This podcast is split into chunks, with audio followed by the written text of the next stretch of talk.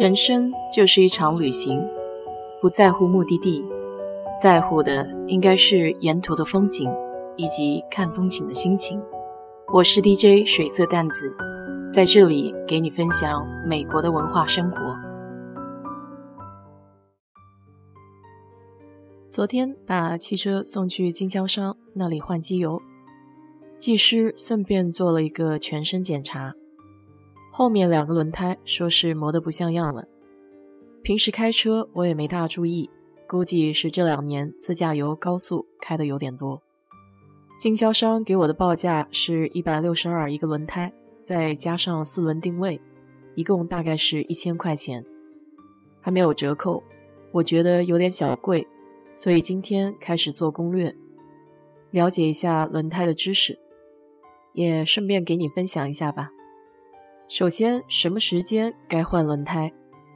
这个就得看轮胎的磨损程度了。有不少轮胎的坑纹中是有一个小方块的，作为磨耗的标志。当胎面磨损到整个标志水平的时候，就可以换胎了。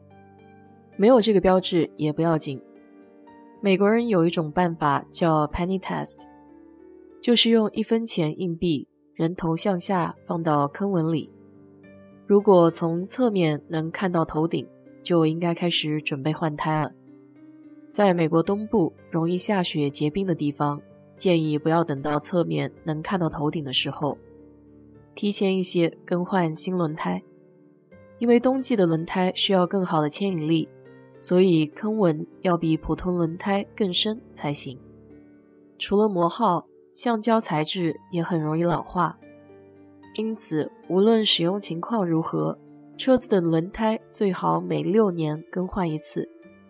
到了十年，基本上就是橡胶材质的极限了。美国常见换轮胎的地点有几大类：第一类，轮胎的专营商，比如 American's Tire、Discount Tire 等等。我大部分的轮胎问题都是在 Discount Tire 店处理的。个人觉得术业有专攻。既然只做轮胎，应该有它的专业性。上次休斯顿飓风哈维的时候，我的车在淹水的地方扎了个洞，在这家店补胎是免费的。专业轮胎店的好处就是货源充足，型号比较多，由于进货量大，价格也比较有竞争力。对这个品牌店，我还有一份特殊的记忆。有次后面的轮胎漏气，第二天直接扁了。幸好当时住的地方隔壁就有一家 Discount Tire 店，于是我开着扁的轮胎就到了店里。销售员给我报价九百多，我觉得有点高，就准备走了。虽然心里也七上八下，这扁胎根本没法开。就在这个时候，那个销售员追了出来，给我说他实在没有办法看我开这个扁胎上路，怕出事。于是给了我一个折扣价格。想想休斯顿这里还挺有人情味儿的。除了轮胎专营店，最受欢迎的要数 Costco 好事多、沃尔玛这类超市型的轮胎部了。这些地方有专门合作的一些品牌，类别比轮胎专营店要少。不过好处就是性价比高，价格时不时都有优惠。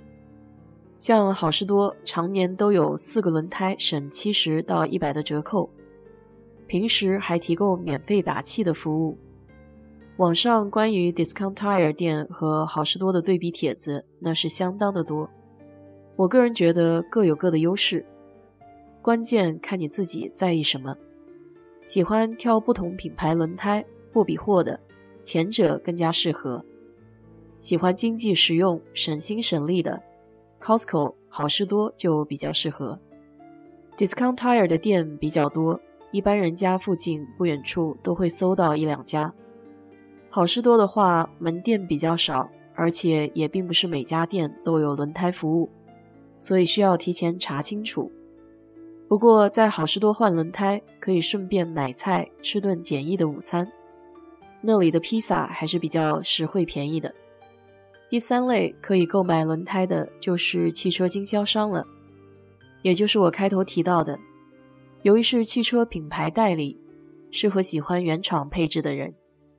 通常费用会高一些。